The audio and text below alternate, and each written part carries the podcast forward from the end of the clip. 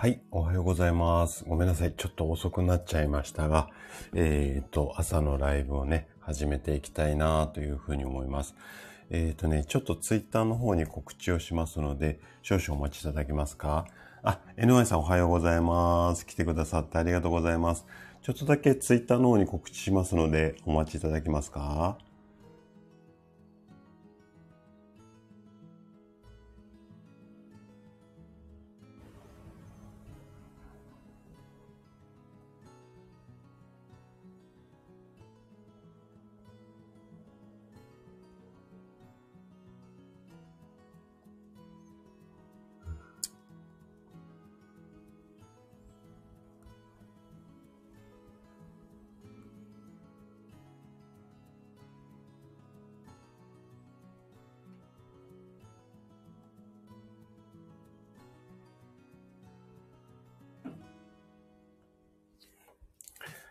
はい、すいません。お待たせしました。あ、まるまるさんもおはようございます。めいさんもおはようございます。来てくださってありがとうございます。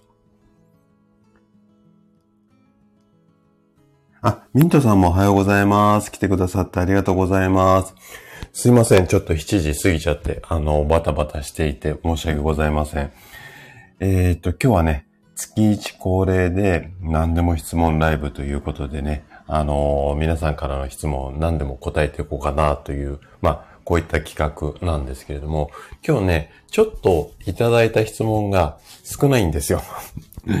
なので、えっと、この場でもね、だいぶ、あの、お答えできる、時間的にもね、余裕があるので、まあ、そのあたり、もし、あの、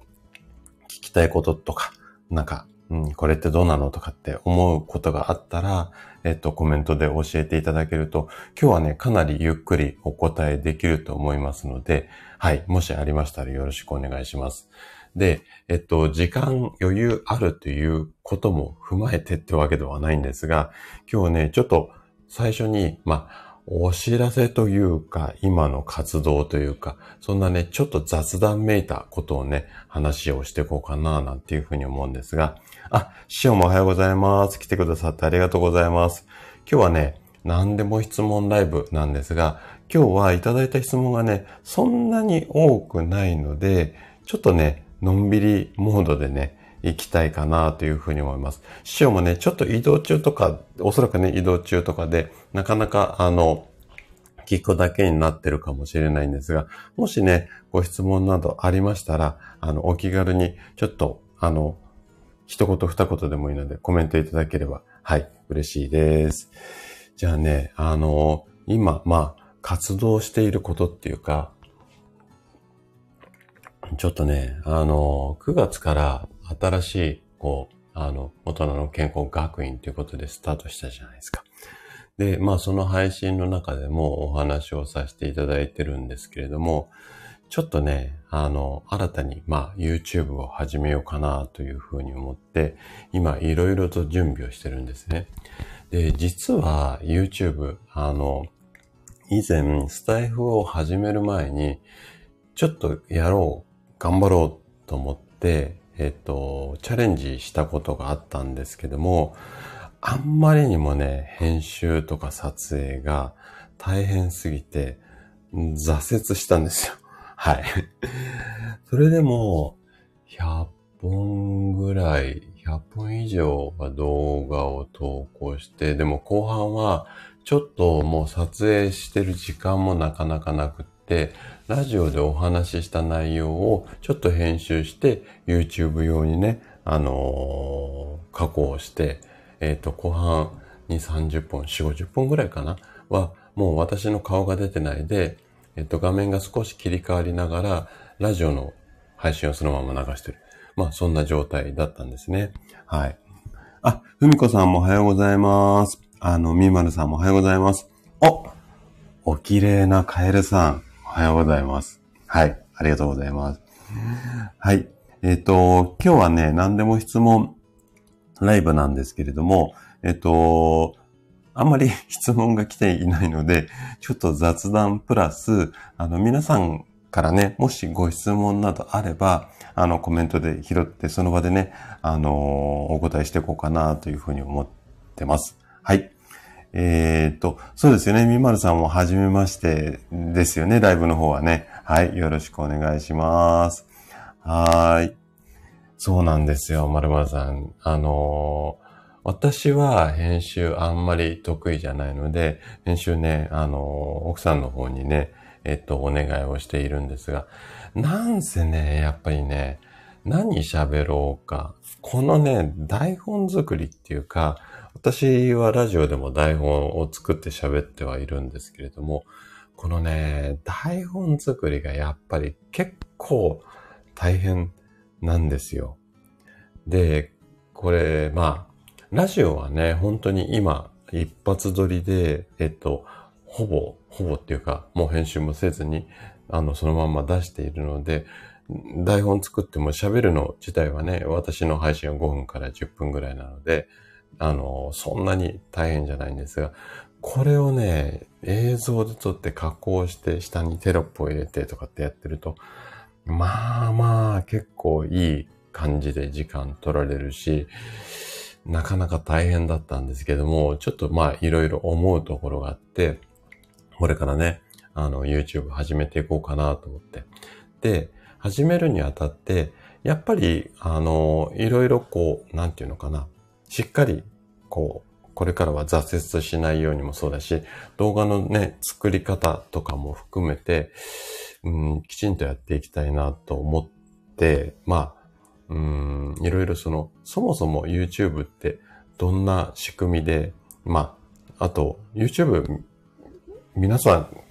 いろいろ見ますかね？よく見ますかね ?YouTube。私、結構毎日のように見ているんですが、あの、自分が見る、こう動画って、YouTube のトップページに行って、そこのホーム画面から気になるのをペペってこう見ていくと思うんですね、大体。あの、なので、そのホーム画面のところで、こう、出やすくするためにはどんな戦略で行ったらいいのかとか、結構ね、奥が深いんですよ。で、今そこをね、めちゃくちゃ勉強をしていて、まあ勉強したからいい動画が作れるってわけではないんですが、あのー、ああ、なるほど、こんな仕組みになっているのかっていうことばっかりなんですよね。で、以前やった時っていうのは、本当に、あの、何にも考えず、自分がこう話したいことをね、えっと、いろいろポンポンポンポン上げていったので、あ、この辺何にも考えないでやっていたら、それは伸びないし見られないなっていうのがね、改めて今分かったんですけど、そこを勉強して分かって、じゃあそこまで考えて台本作ってきっちり編集してって、果たして俺今できるのかなっていう 不安にもね、ちょっと襲われている部分があるんですけれども、はい。あ、そうなんですよ、ふみこさん。もうね、めちゃくちゃね、戦略あるみたいです。で、やっぱりこう、なんだろうな。知り合いの方に見てもらうっていうのもそうなんですが、新しい方に見てもらうために、ああしてこうしてっていうところが非常に多くて、で、それやらないと、やっぱりいろんな方に広まっていかないみたいなんですよね。はい。なので、そこをまず原理原則を覚えて、じゃあどうすればいいのかっていうところをね、今あれこれ。まあ YouTube そのものも読ん、あの、見たり聞いたり、こう YouTube 攻略みたいな本、あの動画も見ていますし、結構本も出ているんですよ。で、本も読み始めていて、ただ、なんだろうな、再生数が伸びる動画を作る考え方と、あとは、やっぱり悩んでる人の悩みを解決するような動画。なので、その人の悩みに寄り添った、万人受けする、こう、ものと、人の悩みを解決できるような動画。まあ、いろいろこうコンセプトがあるので、そのあたりをね、あの、しっかり決めていかないと、どっちつかずで結局、うーん、見てくれた人が、あ、見てよかったなっていうふうに思わないものになる。このあたりはやっぱり、あの、ラジオもそうだろうし、まあ、うん、いろんなビジネスの共通するところかなというふうに思っていて、で、ああ、やっぱりそこだよなっていうところを今改めて感じているような感じなんですよね。はい。あ、なおちゃん先生もおはようございます。来てくださってありがとうございます。あ、もう全然、あのー、耳だけでご参加で全然大丈夫なので、はい。あ、そうなんですよ、丸バさん。もうね、めちゃくちゃ分業制になっていて、例えばサムネを作る。サムネってあの、表紙のところ、あの、ホーム、ホームでパンパンパンパンってこう、いろんなこう、表紙、Kindle の表紙みたいなのが出てくるじゃないですか。あそこも、もう全然なんか、ここならとかでもお願いできるし、えっ、ー、と、そういうところだとか、あとは台本なんかもね、あの、制作受けたまりますよっていう、こんなね、あの、要は外部に委託をする。喋るだけが自分でやって、あとは他の人がみんなやるっていうことができるぐらい、あの、今、外注とかもできちゃうような時代みたいですね。はい。なので、えっ、ー、と、ただ、まあ、やっぱり、うーん、なんだろうな。私は今このラジオで、やっぱり、うーん、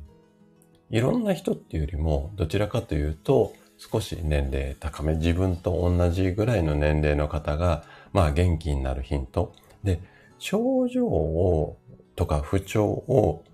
治す方法を教えることが多いと思うんですよ。例えば、お医者さんとかでも、うん、そうね、うん、胃潰瘍を治すにはこうしましょう、ああしましょうとか。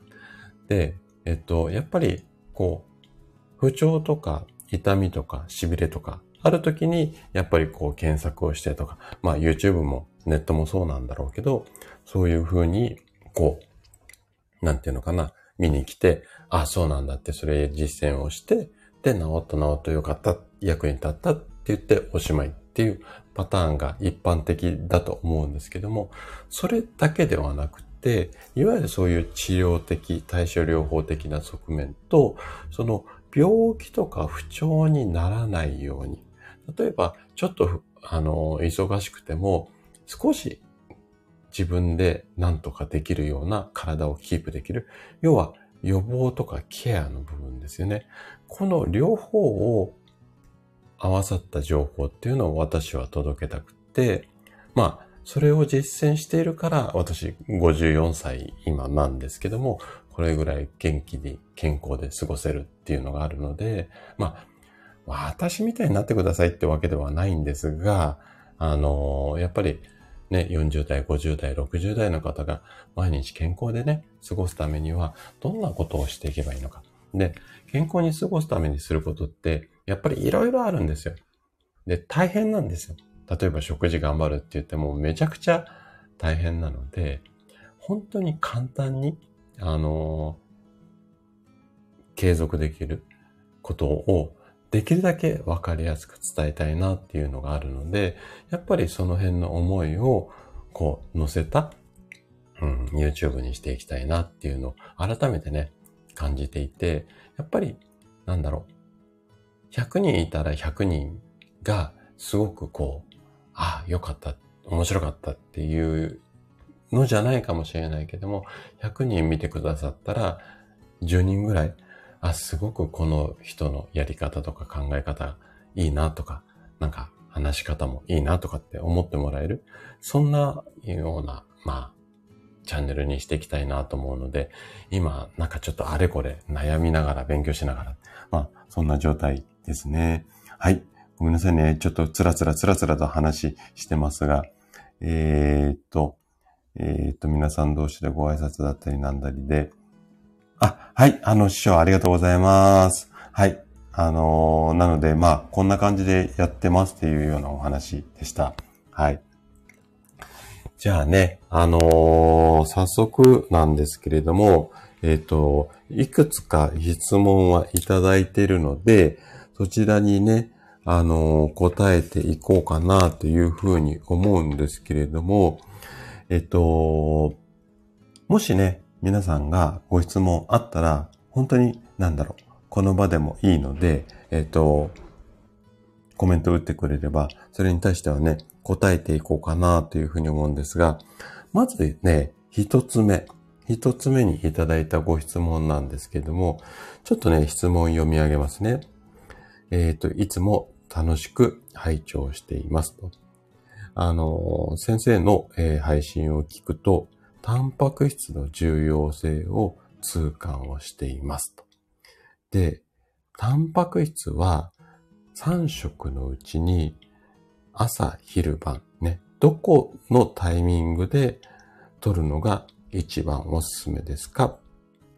あのーまあ、人それぞれだっていう、体は人それぞれだっていうのはわかるんだけれども、あの、できる範囲で教えてくださいというようなご質問ですね。はい。で、えっ、と、こちらにね、えー回答をしていきたいというふうに思うんですが、まず、えー結論からお話をすると、私は個人的には朝、タンパク質をたっぷりとって、そのタンパク質ってやっぱり体が活動する中のエネルギー源になりますので、まあね、それを使い切りながら、えっ、と、一日を過ごす。こんなスタイルがいいかなというふうに思います。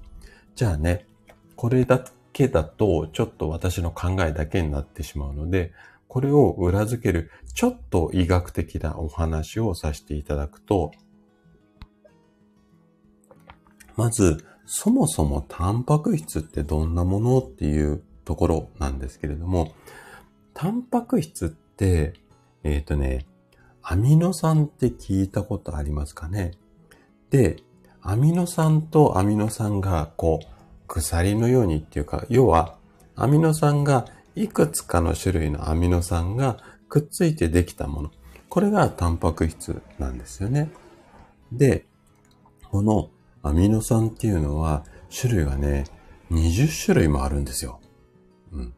で、えっと、例えば1番のアミノ酸と2番のアミノ酸がくっついて A っていうタンパク質ができてますよ。はたや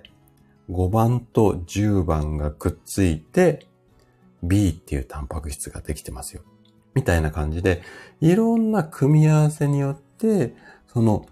タンパク質の、まあ、種類っていうかね、あの、ができるんですよ。で、その数が、もうね、ちょっとイメージわかんないかもしれないんですが、10万種類以上あるっていうふうに言われています。なので、一口にタンパク質って言っても、いろいろこう、種類とかタイプがいるんだよ。まあ、こんなイメージで、まずは持っといてくれればいいです。ここまではなんとなくわかりますかね？はい。あ、はい。シロさんおはようございます。耳の中で。はい。ありがとうございます。今ね、ちょっとタンパク質をね、あの、普段の配信ではなかなかここまでじっくり話できないので、今深掘りをしていたところです。じゃあまずね、タンパク質っていろんな、まあタイプとか種類がありますよっていうところまで分かったと思うんですが、じゃあ今度、タンパク質って何に使われるのっていうところなんですが、まあ一番分かりやすいのは筋肉の元となるっていうところですよね。あとそれ以外にも骨になったり、皮膚になったり、髪の毛になったり、爪になったり、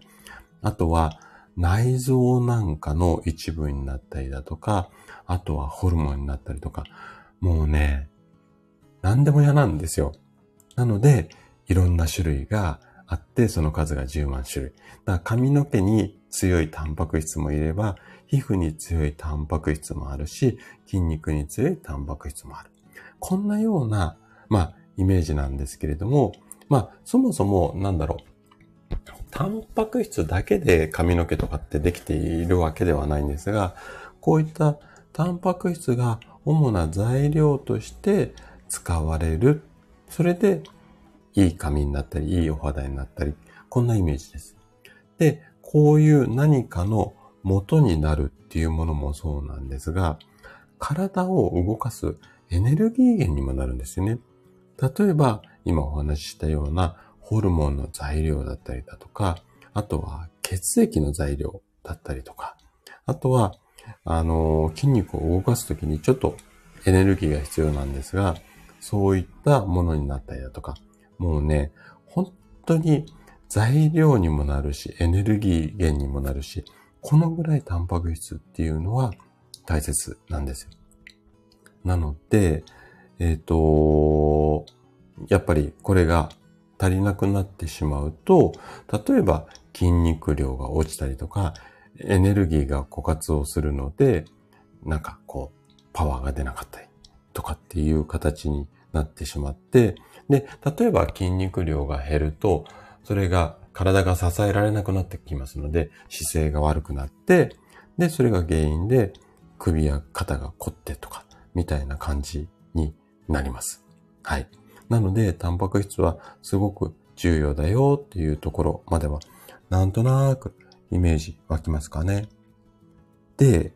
ここで重要となってくるのが、あ、いいですね。あの、まるまるさん、あの、朝のゆで卵。で、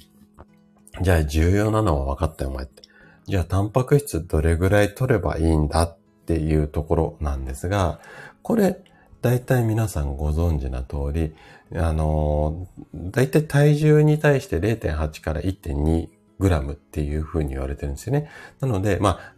ちょっと説明しやすいように、体重と同じだけの分量。例えば、60キロの人だったら60グラム。70キロの人だったら70グラム。これが1日に必要なタンパク質の量っていうふうに言われています。ただ、一般的にはここ60だったら60なんですけれども、例えば成長期のお子さん、あの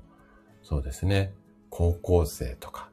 中学生ぐらいもそうかな、背や、うん、背がぐーんと伸びるような時期だとか、あとは生まれてすぐの赤ちゃんなんかもそうなんですけれども、要は体がぐーんと大きくなるときなんていうのは、やっぱりこの1じゃ足りないっていうふうに言われていて、1.5とか、下手したら2とかも必要だったりするし、あとは普段お仕事で体を使っているような人、もしくは激しい運動をやるような人。この人も1.5から2ぐらい必要だというふうに言われています。2っていうと、60キロの人だったら120グラム必要なんですよね。で、じゃあ、例えば60グラムとか120グラムを取ろうとすると、どんな形、どれぐらいのものを食べればいいかっていうと、まるまるさんおっしゃっていただいた、その卵が結構わかりやすいので、卵をね、使って説明をすると、まあ、卵って M サイズ、L サイズっていうのがあるじゃないですか。なので、ちょっと、あのー、ばらつきがあるんですが、一般的な M サイズ、ちょっと小ぶりな卵。あれが、だいたい1個で5から6グラムのタンパク質が取れるんですよ。なので、1日例えば 60g タンパク質を取ろうかなっていうふうに思った時っていうのは、ゆで卵10個食べなきゃいけないってことなんですよね。まあ、それ以外、お肉とかお魚にもタンパク質が含まれているので、一概に卵10個食べるっていうのはちょっと乱暴な表現なんですけども、もし卵だけでタンパク質、1日に必要なタンパク質を補おうと思ったら、ゆで卵10個を毎日食べ続けなきゃいけないっていうことになります。なかなかハードル高いですよね、これね。なので、えっ、ー、と、プロテインとかが今売られていたりするんですけれども、でね、このタンパク質が足りないとエネルギー源が少なくなるじゃないですか。なので、エネルギーが足りなくなると人間活動ができなくなるので、エネルギーをセーブしやすいような体になってしまうんですよ。要は、車で言うとガソリン少なくなってきたので、エコ運転の状態になるんですよね。そうすると、活動量っていうか、動けなくなってくるんですよ。だから、どんどんどんどん入れたいんですけども、で、朝起きてから夜寝るまでっていうのが、やっぱり一日の中で活動量って多いじゃないですか。で、夜寝てる間も基礎代謝って言って呼吸したりとか、あのー、体温調整したりとか、活動しているんですが、やっぱり圧倒的に昼間の方がガソリン使うんですよ。なので、朝にがっつりガソリンを入れて、要は出かける前にガソリン満タンにして、で、えっと、車を使って運転して、で、夜寝るときは省エネ運転にしていく。こんな感じが、やっぱりバランスいいんじゃないのかなっていうふうに思います。で、夜寝てる間に体って細胞とかがこう修復されて、で、リセットされて、で、次の日の朝になる。だから寝て起きると疲れが取れるじゃないですか。なので体を修復してるんですよね。で、この修復するときにもタンパク質が必要なので、なので寝る前もね、タンパク質必要ではあるんですが、個人的には朝がっつりドカッと入れて夜使い切る。で、晩ご飯は量少なめなんだけども、体を修復するだけの必要、最低限のタンパク質を消化がいい状態で食べる。こんなバランスが一番いいんじゃないのかなって私は思っていますし、私自身もそういうような食事のスタイルを実践してるんですね。ちょっと一気にバーって言っちゃいましたけども、なん、なんとなくイメージ湧きますかね。なので、朝ちょっと多めにタンパク質多め。だから、要は、卵も食べるし、納豆も食べるし、あとは、うんと、お魚も食べるし。まあ、朝からお肉っていうのもいいとは思います。あの、油がついていても。なので、朝ね、結構ヘビーなものがいいっていうのは、やっぱりエネルギー源になるようなものを入れて、で、一日の中で消化しきれればいいので、まあそういった形で朝食ボリュームいい方がいいよっていうのも、そんな感じのところですよね。はい。うーんと。なおちゃん先生、そうですよね。うん。なので、あの、卵もいいんですが、まあ卵だけでタンパク質ってなかなか難しいですよね。はい。そうそうそう。あのー、ロッキーのあの生卵もね、めちゃくちゃいいけど、あの食べ方っていうか飲み方か。あれはなかなか難しいですよね。生卵って結構抵抗ある人も多いと思うので、あの、ゆで卵がね、あの、いいんじゃないのかな、なんていうふうに思います。あ、ラビさんもおはようございます。来てくださってありがとうございます。今日はね、何でも質問ライブなので、ちょっとね、だらだらとね、あの、タンパク質のことについて詳しくね、お話をしていたところです。で、えっと、ちょっと話脱線しがちなんですけれども、えっと、このね、タンパク質、例えばじゃあ、1日 60g 必要な人が、じゃあ朝に 60g 食べればいいんですか先生？とかって聞かれるんだけども、これもね、ちょっとね、コツがあるんですよ。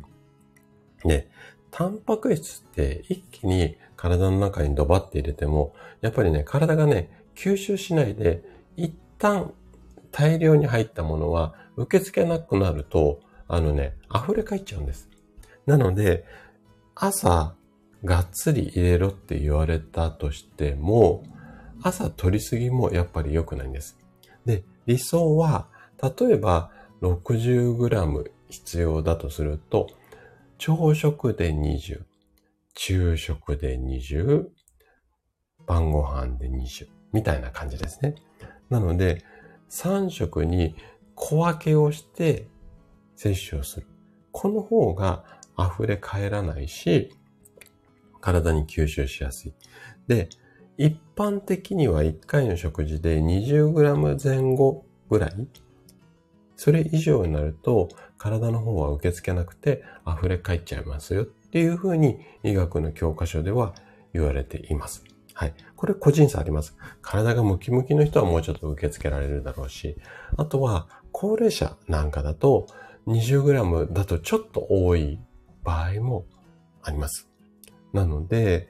できるだけ小分けにして、えっと、毎食毎食タンパク質をあの、取っていった方がいいというふうに思うんですけれども、例えば朝も卵食べるし、夜も卵食べるし、えー、昼も卵食べるし、みたいな 感じがいいんじゃないのかな、なんていうふうには思います。はい。なんとなく、これ、イメージ湧きますかねはい。で、タンパク質ついでにってわけではないんですが、もう一個ね、最近ちょっと研究のデータがだいぶ揃ってきて、これね、どっかで、えっ、ー、と、ゆっくりね、お話をしようかなというふうに思っている部分もあるんですけども、タンパク質不足がちょっと認知症と関係あるんじゃないのかな。こんなね、研究データが出てきているので、このあたりをね、ちょっとやっぱり私も含めてね、ちょっと年齢高めになってくると認知症って意外と気になるキーワードじゃないですか。なので、このあたりをね、ちょっとお話をね、させていただこうかなというふうに思うんですが、はい。えーと、なおちゃん先生が、そもそも朝、ゆっくり座って食事をする時間がなく、6時に起きているのに、あっという間に出かける時間、キッチンで何かつまむぐらいになることが、あ、もうね、なおちゃん先生ね、そういう時こそ、キッチンで、えっ、ー、と、ゆで卵っていうのが、多分、一番いいんじゃないのかな、というふうに思っています。で、食事だったら、やっぱそのパターンですね。で、もうね、そういうふうにそもそも時間ないよって言って、やっぱり取り入れやすいのっていうと、ちょっと、うーん、まあ好き嫌いがあるんですけれども、やっぱり朝プロテインかなっていう感じですかね。粉入れて、で、えっ、ー、と、シェイカーの中に入れて、で、お水で割ってシャカシャカして、それ飲みながら、えっ、ー、と、朝の支度っていうのかな。やっぱり食べ物っていうと、時間かかっちゃうと思うんですよ。なので、えっ、と、飲み物の方が、で、ちびちび飲みながら料理とか、洗濯畳んだりとか、お子さんに着替えさせたりとか、飲みながらだとまあまあやりやすいんじゃないのかななんていうふうに思うので、結構患者さんには飲みながらっていうのをお勧めしています。あ、はい。あの、ラベさんね、えっと、おにぎりも全然 OK です。はい。OK なんですけれども、やっぱりゆで卵の方が下手したらおにぎりだと一口二口ではなかなかいけないと思うんですよね。で、あの歯型がついたおにぎりがいつまでもね、キッチンの片隅に置いてあるのもなんかあの、あれだと思うので、なので、えっ、ー、と、ゆで卵をね、私はお勧めしてるんですが、まあね、ご飯もね、全然いいとは思います。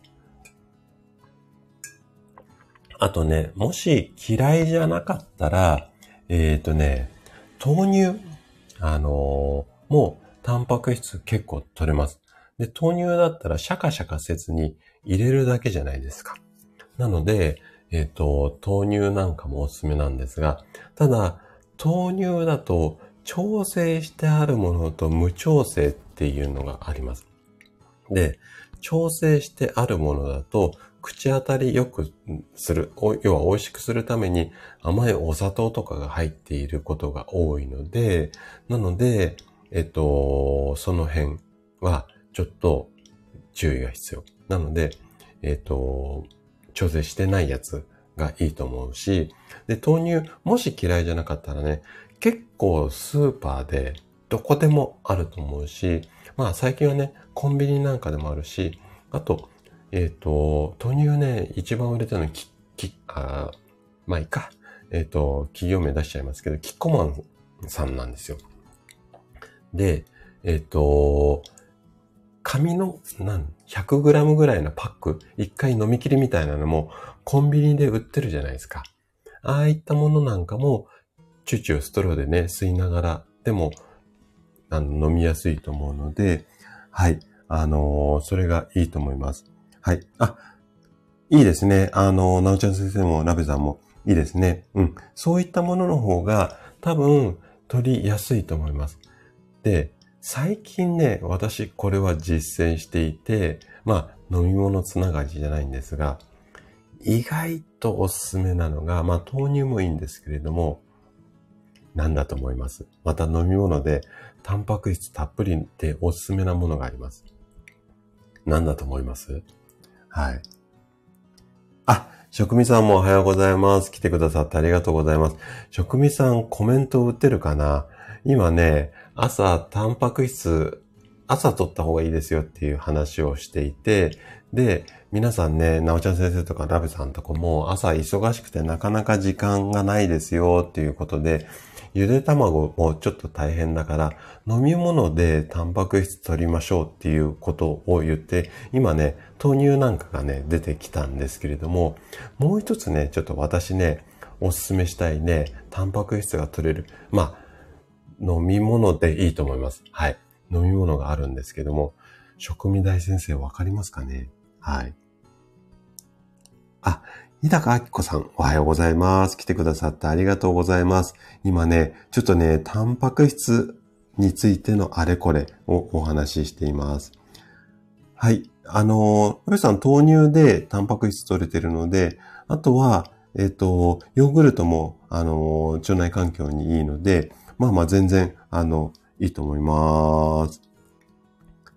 あ、ラベさん、味噌汁はね、もう私、もうめちゃくちゃおすすめしたい、あの、一押し、味噌汁大好き人間の人なので、あれなんですけども、味噌汁も、あのなかなか熱くて飲めないし、やっぱり多分皆さんバタバタしている時って、立ち飲みになると思うんですよね。味噌汁なかなか立ち飲み難しいと思うので、なので、スッと飲める。まあ、豆乳の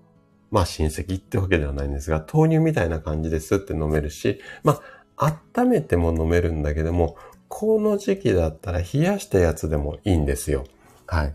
なので、えっ、ー、とね、じゃあね、答え言っちゃいますね。あ、矢野さん。はい。コーンスープもいいですね。あの、コーンたっぷりのコーンスープもいいんですが、私、今、これ朝、毎朝飲んでいるんですけれども、はい。そうなんですよ。あきこさんね、飲み物なんですが、これ飲み物のカテゴリーに入れてもいいんですが、今一押しでおすすめ。まるまるさん納豆。納豆もね、もうめちゃくちゃいいですね。あの、納豆は絶対食べてもらいたいし、納豆以外で、タンパク質で、えっ、ー、と、まあ、タンパク質だけじゃないんだけれどもね、もっとね、おまけもいっぱいついてくるんだけども、今ね、私、あ、豆腐も近いです。あのね、今私がね、えっ、ー、と納豆飲み物とはちょっと違うかな えっと、今ね、私がね、一番おすすめしたいね、飲み物だし、朝飲むと結構体が喜ぶんじゃないのかなっていう一番のね、一押しね。すでに私も実践しているやつ。じゃあ発表しますね。これね、甘酒なんですよ。甘酒。冷やし甘酒ね、今ね、結構ハマってます。はい。甘酒の中の、はい、えっ、ー、と、麹菌ってやつで甘酒作ってるんですが、この麹の中に、いい、あの、タンパク質ってアミノ酸の集合体って言ってるじゃないですか。このね、アミノ酸のいいやつがね、この麹の中にね、たっぷりなんですよ。なので、朝ね、まあ、胃腸が冷えちゃうので、少量にしてもらいたいんですけど、今の暑い時期だと、うちはね、もう朝ね、冷えた甘酒飲んでます。はい。なので、はい。もう冷やし甘酒ね、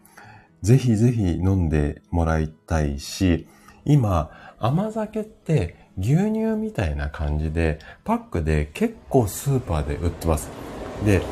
安いものから高いものまでいろいろあって、ちょっとね、お値段するやつもあるので、で、うちはちなみに、えっと、自家製の甘酒を奥さんが作ってくれてます。で、えっ、ー、と、私はね、ちょっともう、あの、つぶつぶのご飯、あと、麹と、あの、白米混ぜて、発酵させて、発酵させてっていうか、そのままほっとけば、ブクブクってなって甘酒になるんですけども、ちょっとご飯の粒が残ったような感じの、あの、甘酒が好きなので、ちょっとね、固めのね、甘酒を飲んでいるんですけれども、あの朝の甘酒やってからね、まあまあまあ、胃腸が絶好調に調子いいんですよ。はい。なので、はい、えっ、ー、と、甘酒おすすめかななんていうふうに思います。はい。そうなんですよね。ヤーナさんね。あの、今ね、冷やし甘酒も本当に、あの、スーパーの、えっ、ー、と、なんだ牛乳とか売ってる脇に豆乳とかもあって、甘酒とかも売ってたりします。はい。あ、なおちゃん先生、娘さん大好物なんですね。隠しておかないとダメかもしれない。そう。あきこさんね、朝からがっつり冷たいもの入れちゃうと、ちょっと胃腸が冷えちゃう可能性があるので、量は調整した方がいいんですが、あ、ラビさんは、ああ、そっか、甘酒苦手なんだ。うん。あの、あ、いいですね。で、甘酒っていうよりも、要は、麹をね、取ってもらいたいんですよ。なので、えっと、お味噌汁も全然麹入るじゃないですか。お味噌の中でね。なので、ああいった麹菌を取ってあげることが、やっぱりすごくこのタンパク質もそうだし、胃腸もそうだし、食物繊維もそうだし、あれもそうだし、これもそうだしってね、もうね、麹はね、最高なんですよ。なので、えっ、と、それをね、お勧めしたいなーなんていうふうに思ってるんですよね。はい。えっ、ー、と、お、皆さん結構甘酒に反応してくれて嬉しいですね。はい。えっ、ー、と、あ、ミカさんもおはようございます。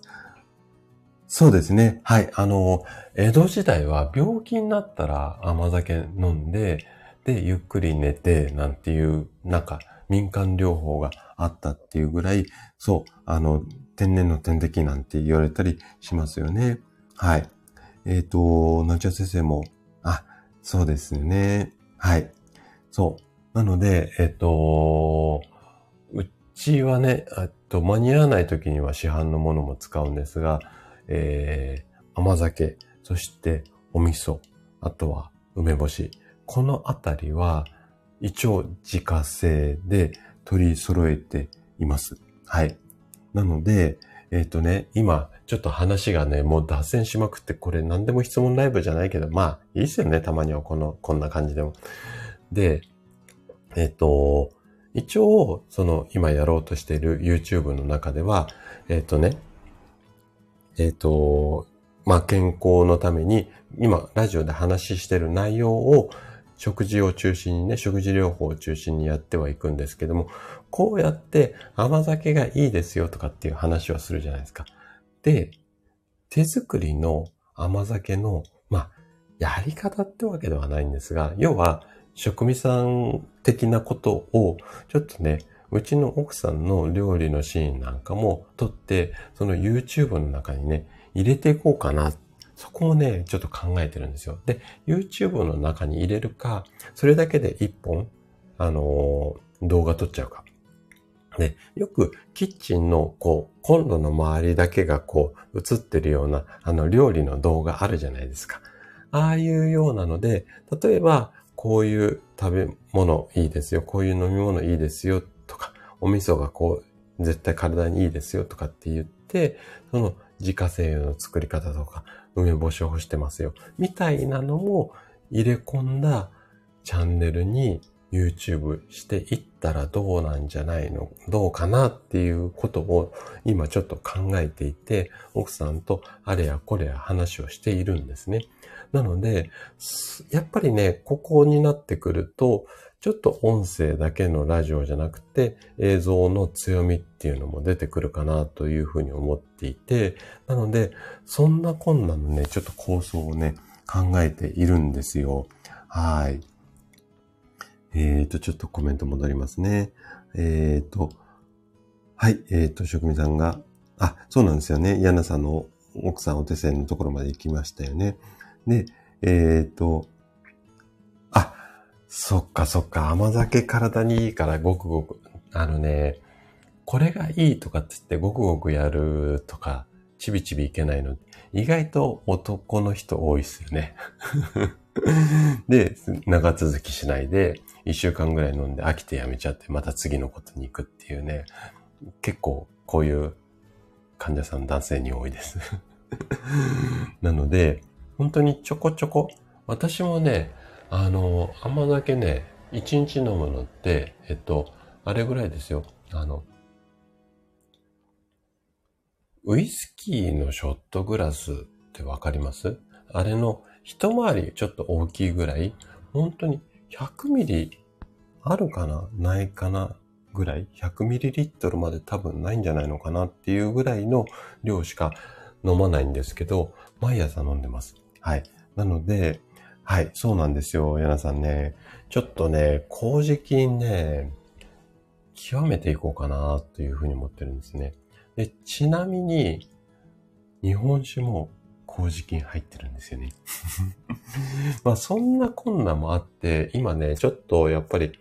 私はアンチエイジング系にこのタンパク質でもっと分解して言うとアミノ酸このあたりがすごくポイントになるんじゃないのかなというふうに思っていて積極的にアミノ酸取ることによって私の物忘れとか老眼の進行スピードがちょっとでも遅れれば多分皆さんにお伝えできるんじゃないのかなっていうことで、ちょっとね、人体実験しているところなんですよね。ラビさんね、あのー、日本酒ね、めちゃくちゃね、体にいいってことは分かっているし、あの、日本酒って、えっと、化粧品あるじゃないですか。えっと、化粧水みたいな感じで。なので、お肌にもいいし、絶対的にね、体にはいいのがもう医学的にも分かってるんです。ただ、お酒は量、一回の飲む量注意ですね。はい。まあ、飲みすぎたら次の日はちょっと少なめみたいな感じで、えっ、と、体にいいから、さっきの職人さんの話じゃないけども、あの、体にいいからごくごくじゃなくて、やっぱりちびちび。で、日本酒の場合は、お酒を楽しむっていうよりも、やっぱり、あのー、酒の魚？つまみをね、ちょっと楽しんでもらう。そんな感じでお酒だけではなくて、で、日本酒に合う料理って、やっぱりピザとか唐揚げにならないじゃないですか。どっちかっていうと、和食系な、今だったら冷ややっことかもそうだし、ぬか漬けで一杯なんていうのも全然いいですよね。なので、あのね、おかずっていうか酒の魚がね、また体にいいやつが多いので、私は日本酒の晩酌がいいんじゃないのかな、なんていうふうに、はい、思っています。あ、そうですよね。もう、みょうがの味噌焼きなんかも、ヤナさん最高ですよね。はい。うん、そうそう。あの、ヤナさんコメント書いてくれた。で、日本酒は純米酒が一番です。で、えっ、ー、と、日本酒の中には、まあね、これもね、ちょっとね、お酒は絶対私シリーズでやりますので、体にいいお酒の飲み方みたいなのも、絶対ね、どっかのタイミングでシリーズでやりますので、そこね、楽しみにしといてもらいたいんですが、ごめんなさい、ちょっと左右飲まさせてください。で、えっ、ー、と、日本酒はね、あの、純米酒が絶対おすすめなんですよ。で、あの、日本酒の裏を見ていただくと、ほぼね、7割、8割、下手したら9割ぐらい、醸造アルコールっていうのが入ってます。で、純米酒っていうのはこの醸造アルコールっていうのが入ってないんですよ。で、醸造アルコールどんなものっていうと、ちょっとここで説明すると20分、30分かかってしまうので、ちょっとその説明は細かいのは抜いときますが、要は、あのー、まあ、平たく言うと添加物みたいなものだと思ってください。えっ、ー、と、醸造アルコールって、まあ、機械的に作られたアルコールみたいなものなので、これが入っていない、もう純粋に、もう米とお酒、米で作った酒みたいな感じがいいので、醸造アルコールが入ってない日本酒をおさ、あの、おすすめしますね。はい。あ、そうですね。はい。あのー、矢野さんと丸丸さんもね、ちょっと、あの、ゆくゆく、あのー、やっていこうと思ってますので、ちょっと首を長くしてお待ちください。はい。ナベさんはもう、あの、ロックで少量が一番だと思います。ロックで少量で、で、チェイサー付きが一番だと思います。はい。あのー、はい。矢野さん、今日も一日頑張ってくださいね。はい。ありがとうございます。なので、えっ、ー、と、そういった感じでね、やっぱり、麹、もしくは和食、このあたりをね、しっかり入れていって、タンパク質をできるだけね、えっ、と、意識をしてもらいたいんですよ。で、ちょっと話戻すと、えっ、と、最後ね、今日、まあ、何でも質問コーナーで質問がね、1個しかなかったんですよ、実はね。なので、えっと、こうやって、ちょっと、うん、いくつもの質問ってわけではないんですが、えっと、答えていってます。でね、最後に、えっと、タンパク質をいっぱい取ると、認知症になりづらいよっていう、この辺をね、ちょっとね、紹介したいなっていうふうに思うんですが、えっと、まあ、まだここ研究段階で、完全に絶対そうだっていうふうに言われ、確約はできていないんですけれども、日本の中にね、あの大学病院の中に長寿医療センターみたいなところが全国にいろいろあるんですよ。で、そういうようなエビデンス、そ、そういう長寿医療センターみたいなところが、こういうデータがありますよっていういろんなね、文献が出ているんですけれども、その中でね、一個ね、紹介したい、えー、っと、これ、あるかな。はい。あ、ありましたね。えっと、ここの、うん、研究調査によると、赤血球赤い血ですよね。えっと、これとか、血中のアルブミンというタンパク質の一種があるんですけれども、これが低い人、要はタンパク質が足りない人は、認知機能低下のリスク、要は認知症になりやすいリスクが2倍以上になる。こんな研究データがあるんですよ。はい。で、なんでそんなことが言えるかっていうと、この赤血球の中にアルブミンっていうもの、タンパク質の一種なんですけれども、こういったものが含まれていて、この量が少ないと認知力が低下する。反対に、この量が多い人は、テパ、あのー、認知力が年齢とともに高まるケースもあるっていうような研究データがあるんですよ。これ40歳から60歳までの人を対象にした研究データなんですけれどもね。はい。あ、あかりさんおはようございます。来てくださってありがとうございます。今ね、タンパク質をたくさん取ると認知症になりづらいよ。こんな話をしていたところです。で、この、うんと、アルブミンのうーんと、どうやって説明これ難しいな。うん。そうですね。なので、えっ、ー、と、で、えっ、ー、と、タンパク質って、まあ、大きく分けると2種類あるんですよね。動物性のタンパク質と植物性のタンパク質。で、動物性のタンパク質っていうのはお肉とかお魚に含まれているタンパク質ですね。で、植物性のタンパク質っていうのは大豆とかに含まれるタンパク質なんですが、どちらを食べても、この同じような研究データが出ているっていうふうに書かれているので、もうタンパク質を取ることによって物忘れが防げるんじゃないのかな、なんていうふうな感じを個人的には思っているので、でも、これだけタンパク質意識してんのに、やっぱり私ね、やっぱり物忘れ多いので、うん、果たしてどうかなっていうところもあるんですが、まあそれは置いといたとしても、とにかくやっぱりタンパク質が減ってくると認知症になりやすい。このあたりは医学的にもはっきりしているので、なので、えっ、ー、と、タンパク質積極的に摂取をしていきたいんですが、あ、あとね、ちょっと思い出したので、これもね、あのーお話ししておこうかなというふうに思うんですが、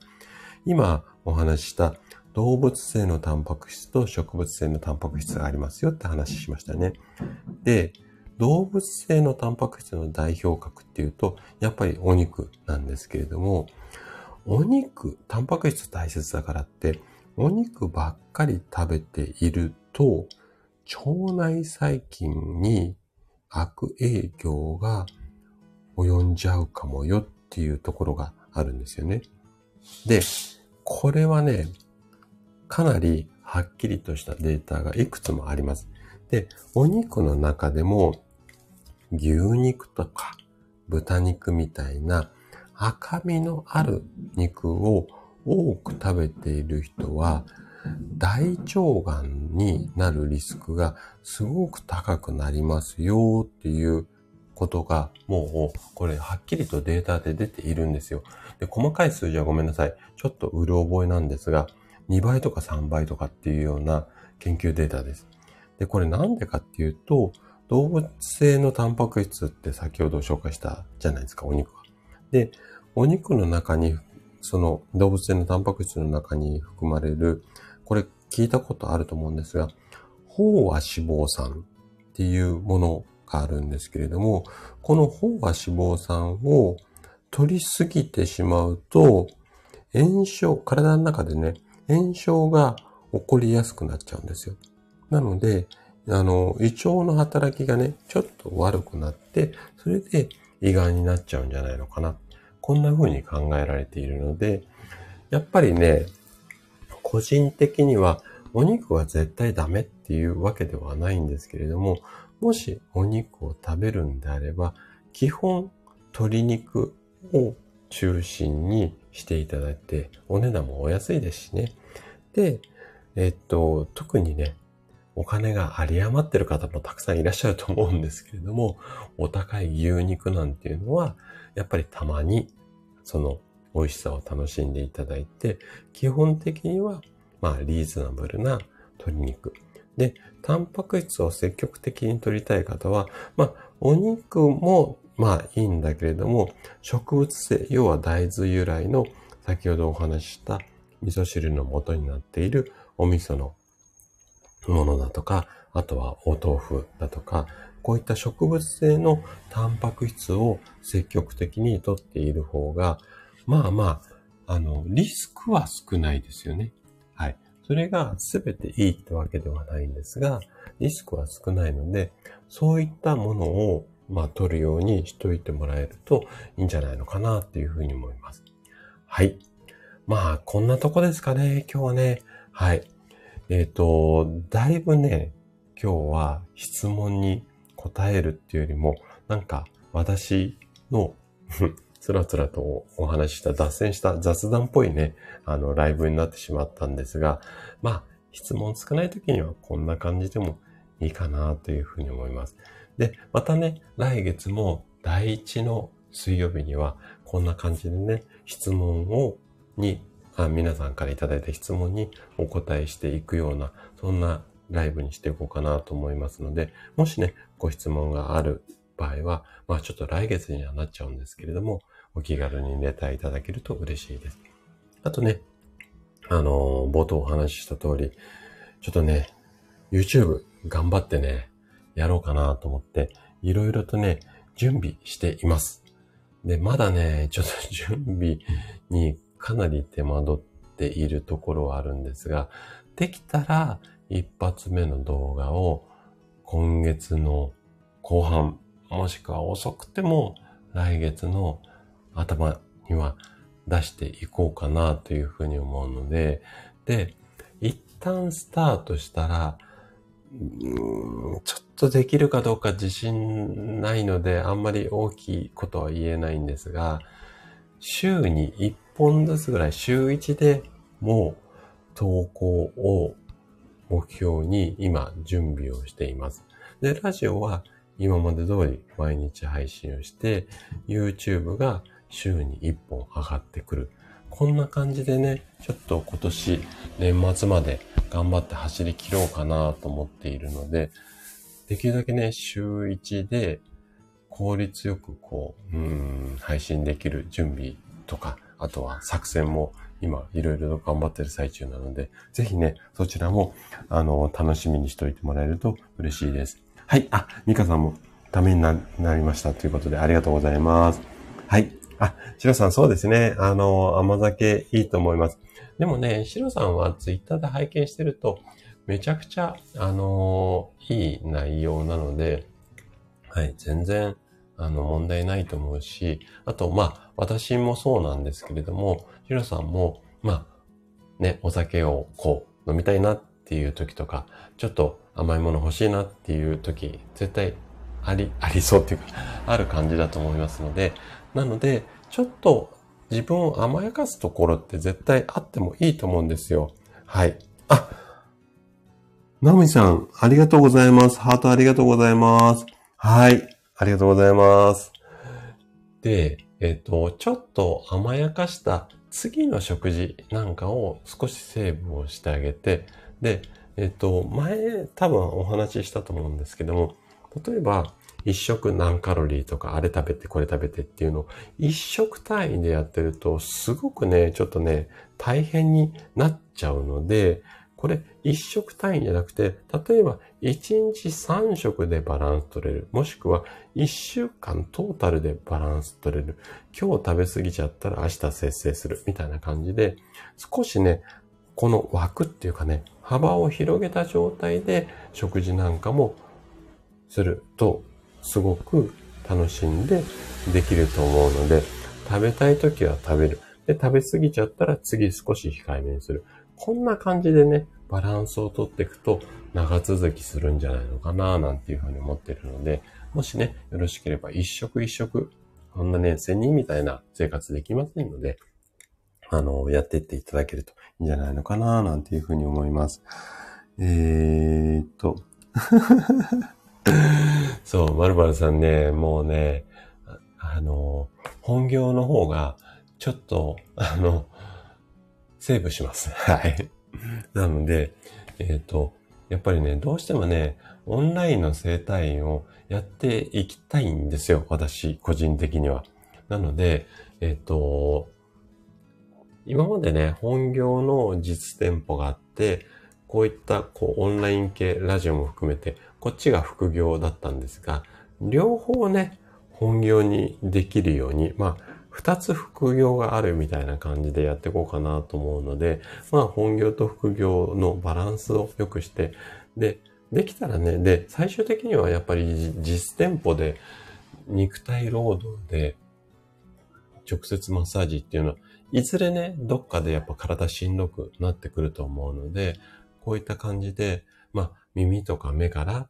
いろんなこう健康になっていただく。やっていただくのは皆さんご自身で、たまに私が触っていくみたいな感じのオンラインの方にね、軸足を移していくと、多分私の体もね、楽になってくると思うので、ちょうどね、今そういった転換でいろいろともがいてる最中だと思うので、ただ、やっぱり、うん、コロナになってからはね、やっぱり、そのオンラインで何か、こう、まあ、学んだりっていうか、そういうこ